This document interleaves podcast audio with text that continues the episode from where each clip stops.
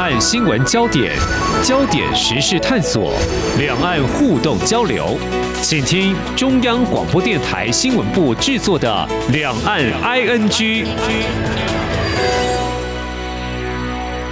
听众朋友，你好，我是黄丽杰，欢迎收听两岸 ING 节目三十分钟。在今天，我们来关心台海情势哦。这几年共机扰台非常的频繁，尤其在去年八月对台湾采取围台军演，也推升了台海情势紧张。而在最新的就是日前四月中旬又对台湾进行所谓的环台军演，而且呢还有军机扰台，这是持续性的哦。那么两次军演时空环境因素呢，会有些。差异，不过呢，到底传达哪些讯息？武力侵台是否更具威胁？时间也更逼近呢？我们在今天特别邀请国防安全研究院国防资源与产业研究所所长苏子云观察解析，非常欢迎所长，您好。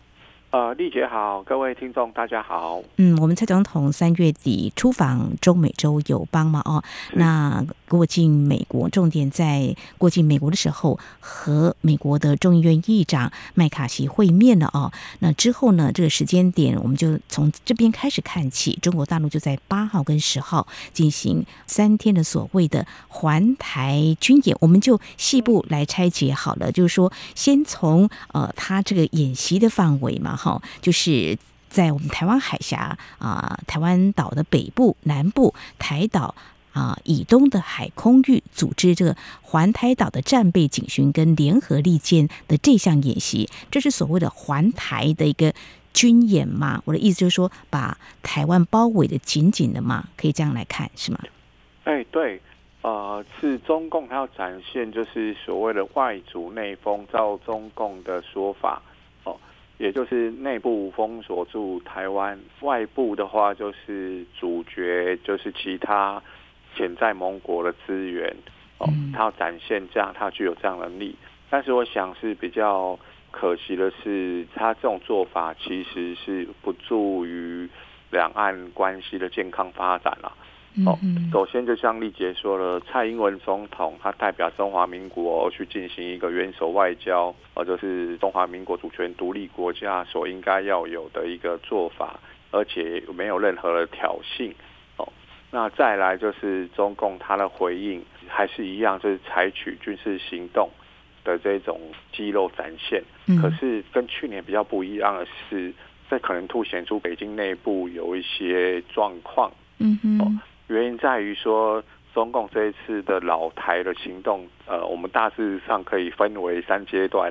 哦，哦，那三个呃，就是做法。第一阶段是从海事局开始，嗯，哦，也就是呃，他们呃借由所谓的联合巡航巡查呃的行动，声称要在台湾海峡拦截一些就是两岸直航的船舶。嗯，那接着第二阶段。突然就变成说要进行军演，哦，那在台湾海峡方向这是进行派遣军机的行动，嗯，呃，入侵台海中线，在台湾的周边的水域也派遣中共的军机来进行所谓的战备警巡，那最后甚至把山东号也派到台湾东部外海的菲律宾海位置去进行所谓的演练，嗯，那第三阶段呢？哦，就是在这个军演鸣金收兵之后，突然又国台办系统宣布，所谓要对台湾进行贸易壁垒的调查，嗯嗯，哦，也就是要呃启动它的这个经济的这个工具，接着又突然来一个呃要在台湾北部的国际航线的位置，哦，就是进行这个飞航警告，或者说要打卫星。所以我们这样还原起来，就是，呃，它由这种刚开始就强度最低的海事单位，呃，来做一个表态，接着可能是内部，呃，可能有一些比较强硬派的，呃，声音，可以说他们又逐步升级起来。嗯，哦，那这些我觉得可能就是北京的一些朋友，可能，呃，就是由于他们内部目前经济状况可能比较不好啦，哦。所以需要有一些呃，就是对外展现呃很 power 很强势的做法来转移内部的不满吧。嗯、是好，非常谢谢所长您的解析哦。那不管中国大陆有什么样的考量，而有所谓三阶段的对台的一些做法哦，那事实上就是刚才所长您有提到，这次他们所谓的环台军演是实际包围着我们台湾了哈。嗯，那就是会有所防范别的国家来驰援我们嘛？那这是不是有种呃，也要宣示反介入，其他国家要进来可没有那么容易，是这样子吗？啊，对。嗯呃，不过我想中共的军事文化向来是比较像七分政治三分军事。嗯，哦，因为客观来讲，中共它要封锁台湾，其实相对是呃比较困难的。嗯，哦，原因是虽然说中共的海军呃近年的确是大幅的进步，可是它要跟一些既有的海权强国较量，哦，那还有很多的挑战。那第二个，其实台湾呃的确有遭到封锁的风险。可是呢，这对于北京来讲，可能也是一个战略两难呐、啊。嗯，因为就是照北京的这种比较有利的战略的话，他如果说呃要这种用军事呃手段来侵略台湾的话，嗯，他是想要所谓的速战速决，因为要避免所谓的国外势力的介入。嗯，那如果是封锁呢，那就旷日持久了，这样子等于是导致呃，这民主国家将会。更加有时间来联手反制北京的这种呃军事冒险行动，嗯，所以他可能就是时间要短，但是封锁时间又长，他就会掉进这样一个就是战略的困境。那再来呢，中华民国其实也准备了七十九年了，哦，因为应对中共这种武力的要挟，其实。呃，就是政府、国军跟人民都有所心理的准备，跟物质上的强化，跟法律体系的强化，包括全民防卫动员哦等等。那特别是在呃去年，就是俄国入侵乌克兰之后，呃，就让我们政府跟全社会都警觉到这种军事的侵略是可能随时发生的。所以我们也看到国军强化很多战备，嗯，然后包括就是。我们没有注意到一些国营事业，像油气、水电呐、啊，是。哦，他们也都很努力的在强化这种基础设施的防护，哦，那在物资的储备上面也在呃增加，呃，我们先呃简单讲，就是台湾的石油大概可以独立支撑四个月以上，哦，那燃煤大概在五个月。哦，那同时在我们地底下还有一亿九千万吨的蓝煤，哦，这是因为我们在两千年的时候，因为呃，就是当时有不幸的，就是一些呃，就是矿坑发生了灾害，嗯，所以当时政府就决定，嗯，就向国外购买蓝煤就好了，便宜又可以避免一些植灾，嗯，哦，那就等于是保留一些除煤。那此之外，就是如果国家面对紧急危难的时候，各国都一样。都先确保民生的用电为主，是哦。那其实我们从统计资料来反推，哦，就台湾的这个民生跟住宅用电占了大概全体用电的百分之十八点九，也就是两成。所以从这个数据反推的话，如果台湾面对紧急危难，其实不包括战争，也包括天灾啦。嗯，当面对这样紧急危难的时候，我们确保民生用电优先的情况。哦，可能就可以支撑的更久了。嗯嗯嗯，所以这就是说，呃，我们面对一个就是呃，可能真实存在威胁的时候，我们就是要很客观，然后很扎实的去应对，如此才可以克阻，就是这种呃冲突的发生。嗯哼，的确，在去年的围台军演之后，这个问题呢，也是在民间大家也是在讨论，如果台湾被封锁的话，我们该做什么？可以做些什么？我们可以撑多久？然后其他国家要来协防台湾的话，他们多快的时间会来驰援台湾？这也是非常严肃的问题哦。嗯，像俄乌战争，其实已经一年多来，大家可能也会看到相关的讯息报道，那是一个回顾嘛。当时呢，俄俄罗斯也是啊，宣称他们应该是两个礼拜左右吧，就可以轻取这个乌克兰吧，呃，或许也展现了他们的一个企图心，跟他们有这样的能力。但是呢，事实上呢，现在整个啊、呃、战争呢还持续。那还是回到台海的情势，呃，我们谈到在这一次的环台军演哦，中国大陆试图要展现他们有 power，那也展现一个反介入，到底台湾能够撑多久？那它有一个名词哦，就一个战备警巡、联合利剑哦，这是非常专业的军事的用语，或许可以看出他们所谓的战备警巡指的是什么呢？是不是请所长来帮我们解析一下呢？嗯，呃，这个战备警巡依照就是目前所知道公开资料显示，哦，就是其实它是中国人民解放军，也就是共军。他们的一个联合作战纲要里面的那个解释的用语，嗯，哦，意思就是说结合训练跟战备，哦，然后呃这样子的情况就是寓训于战，寓战于训，呃，既训练又可以就是说随时备战的意思。那么它的这个目的是要就是达成所谓的。哦，就是守护他们呃认定的这种什么领土完整跟主权完整，哦，这是共军的说法，哦，当然这是很片面的。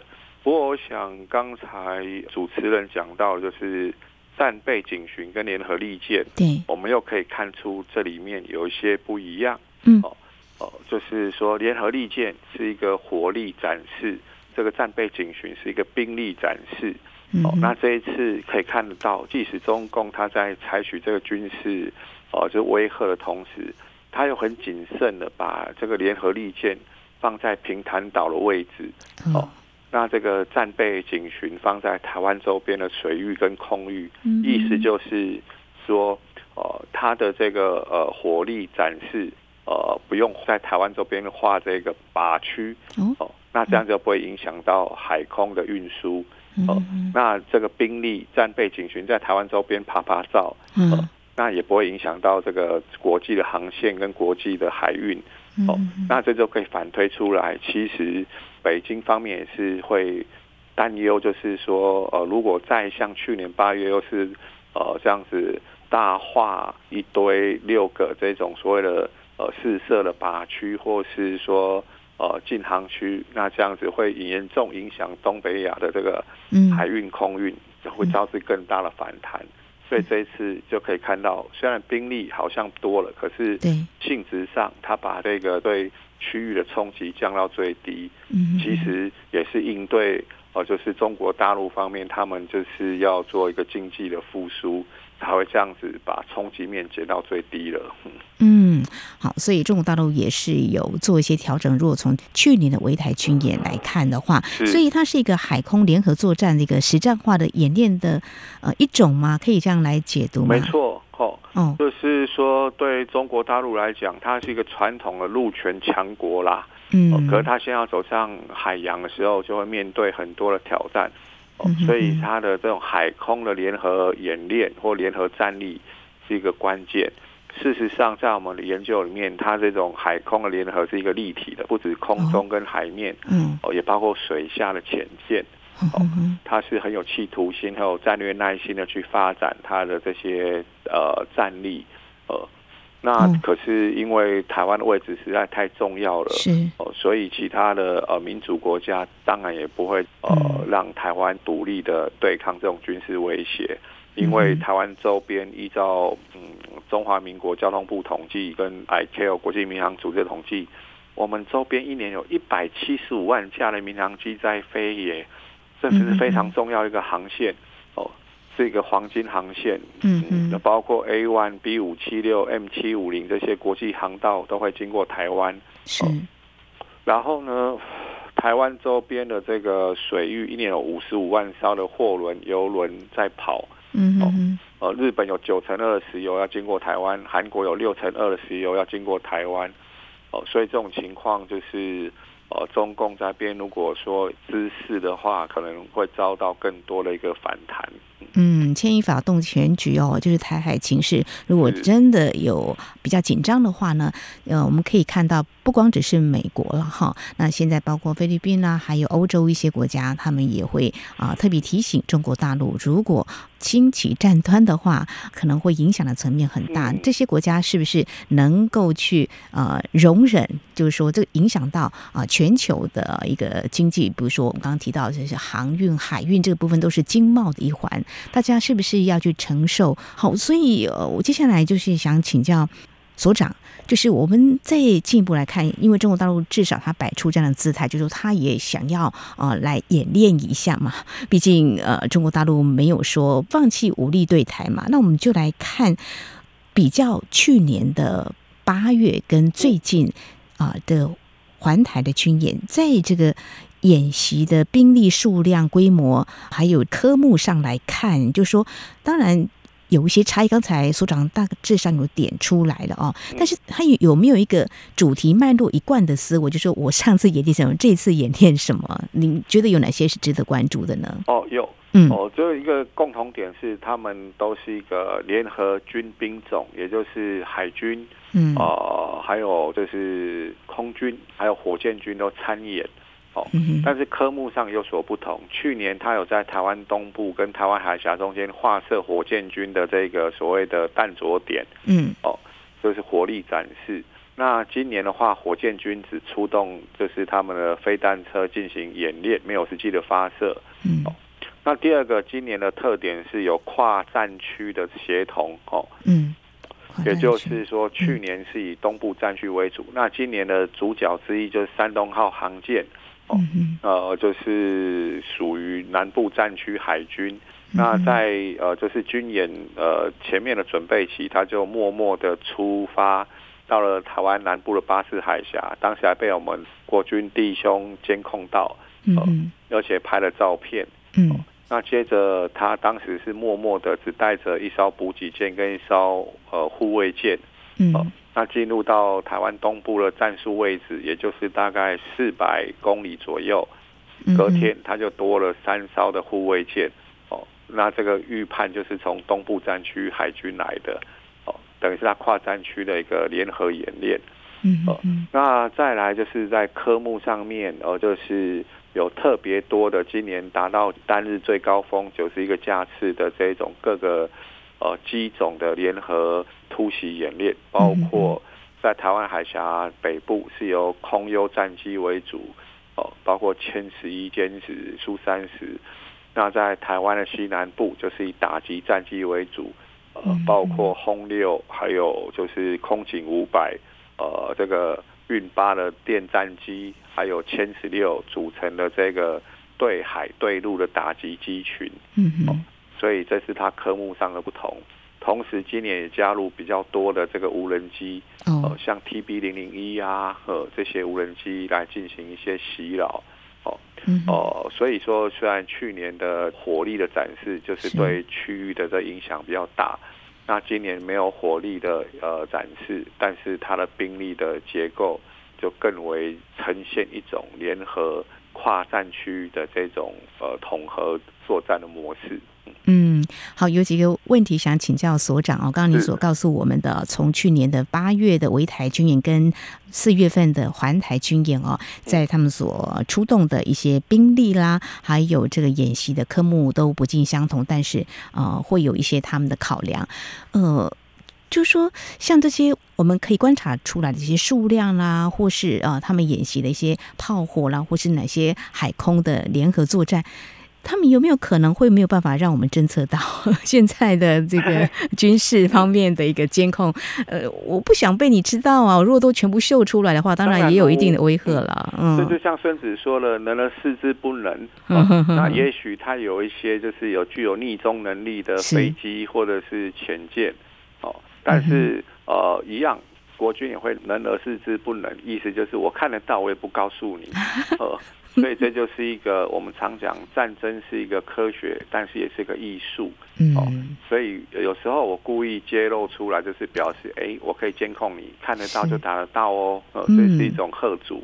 那另外一种就是，哎，你的逆中飞机出来，我也看到，但是我静静的不说话。呃，让你以为我看不到，呃，这就是一种所谓呃战略情报上的一个艺术了。哦，那我们从科学角度来看，其实所谓的逆踪机，呃，它并不是真正的隐形，哦，它的作用是让雷达变近视眼。哦，呃，基本原理是它透过机体的这个表面材料设计。哦让雷达波过来的时候会散射，哦，不会回到那个雷达主机，所以它就在呃远的距离就看不到了。那但是它有物理极限，一般就是不管是美国、俄国或是中共的逆中机，呃，物理极限都在三十到四十公里左右，它就无法隐形了。哦，这个雷达的回波就会很强。那再来就是国军也早就预备了一些方案，呃，因为逆中飞机它可能。呃，最好的角度是正面哦，它这个散射的角度最好。可是从侧面还有它腹部等等的哦，还是会有比较多的雷达讯号回来。所以国军也开发很多无源雷达，就是好，我从呃就是各个角度来那个侦测空中，那这样子就可以呃让隐形飞机无所遁形了。呃，这是科学上呃，就是我们可以很有把握的说，大概。应该看的都看得到了。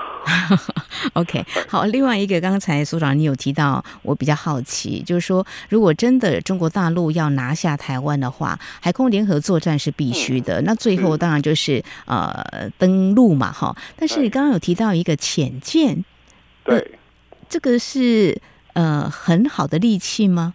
哦，对，潜舰特别对于防守方来讲是一个不对称的战略工具。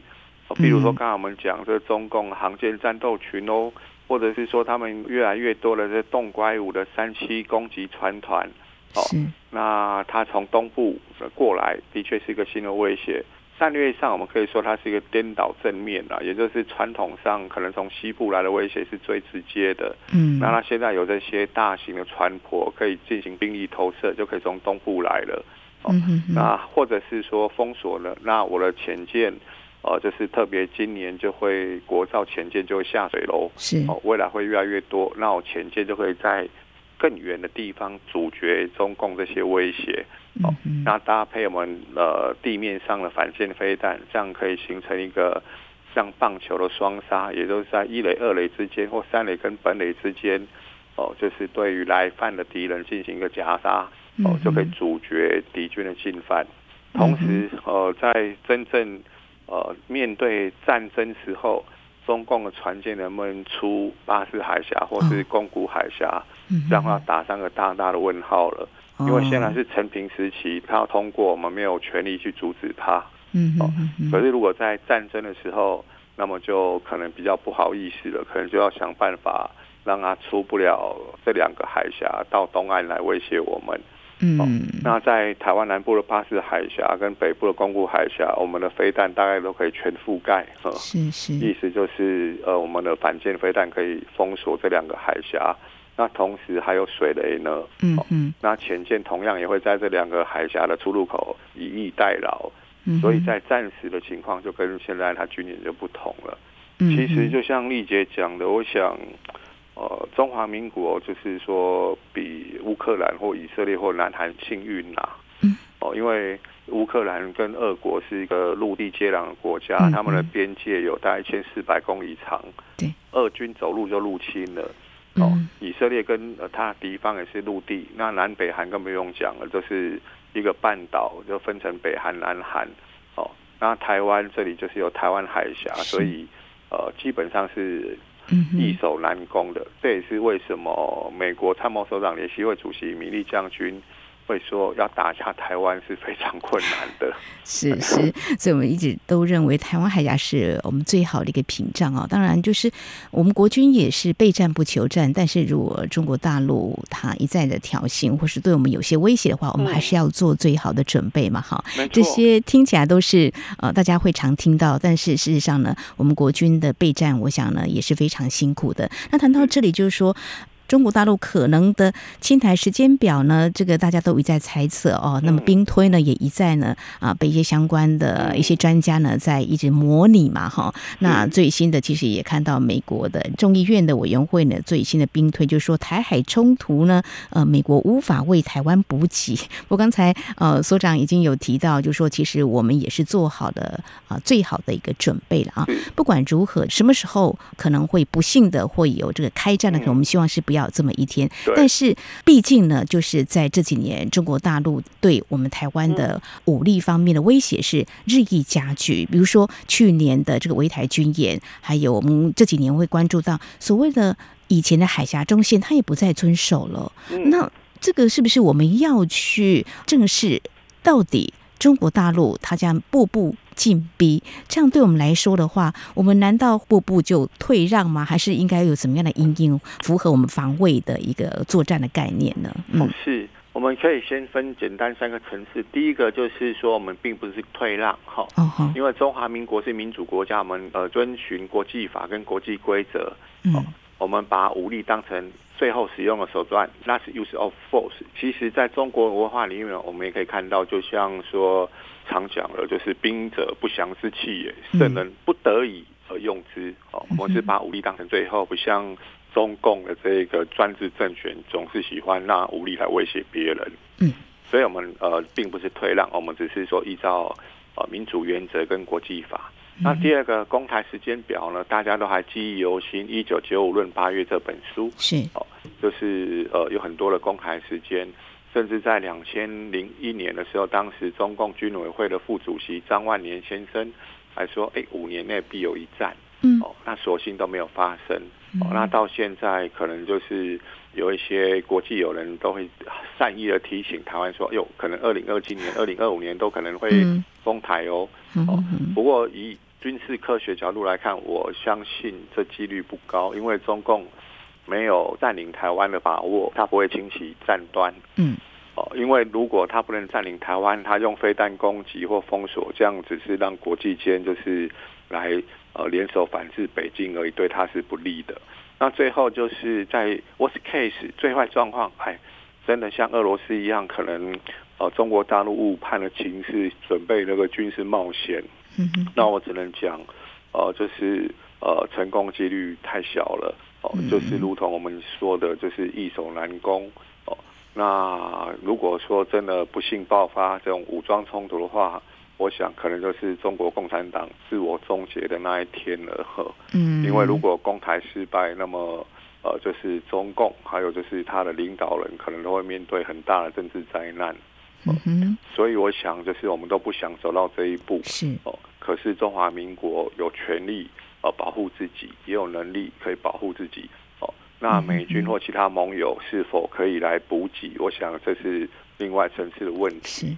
我们善用所有的资源，包括比如说台北都会区有三铁，就地下化的捷运、台铁、高铁这些地下场站。跟坑道都是很好物资储备的处所，是哦。那我们看到，就是从去年开始，政府也开始利用这些很好的处所，包括雪山隧道也变成指挥中心等等的，嗯嗯。哦，所以我们韧性增加，哦，并不是要挑衅，而是因为我们韧性增加，让呃敌方认为很难攻下来，那这样子就可以备战。就可以避战了，嗯，没有错，哦哦，我们提升我们的国防的韧性，哈，呃，这个民防这个部分，我们也啊、呃、可以感觉到呢，这两年我们政府也是提醒我们，我们民间呢也是一起动起来。嗯、我想呢，我们在今天从去年的八月，中共对台湾的所谓围台军演的一个动作，再加上最近的环台军演，我想我们正是中国大陆的所谓的文攻武吓，武吓这个。做法，那么也要知道，其实呢，我们是希望能够呢维持台海的和平稳定。那么也希望中国大陆呢不要轻启战端。我们在今天非常谢谢国防安全研究院国防资源与产业研究所所长苏子云，针对这个相关焦点提出您的观点解析还有建议。非常谢谢所长，谢谢您，谢谢主持人。但是我想就是借一点点时间补充一下。嗯哦，因为很重要，刚才丽姐主持人讲很重要，国防、民防，我们还要加上新防。嗯，哦，就是国防、民防、新防这三防结合起来，就会坚而不摧。都有待我们听众朋友真的要客观来看，我们绝对可以发挥自己。那同时也希望中国大陆的朋友理解，这是习近平先生说的民族复兴，其实不是靠船坚炮利。民族复兴要让每个中华民族人都有这种安全跟自由，也就是民主跟自由才是真正的民族复兴了。是非常谢谢所长您的提醒哦。我们希望呢，中国大陆能够理解台湾我们的想法。那民族复兴应该怎么做？我想有更多智慧是可以共同来化解的。非常谢谢所长，谢谢您。谢谢主持人，谢谢大家。好，以上就是今天两岸安居节目，非常感谢听众朋友您的收听，黄丽杰祝福您，我们下次同一时间空中再会。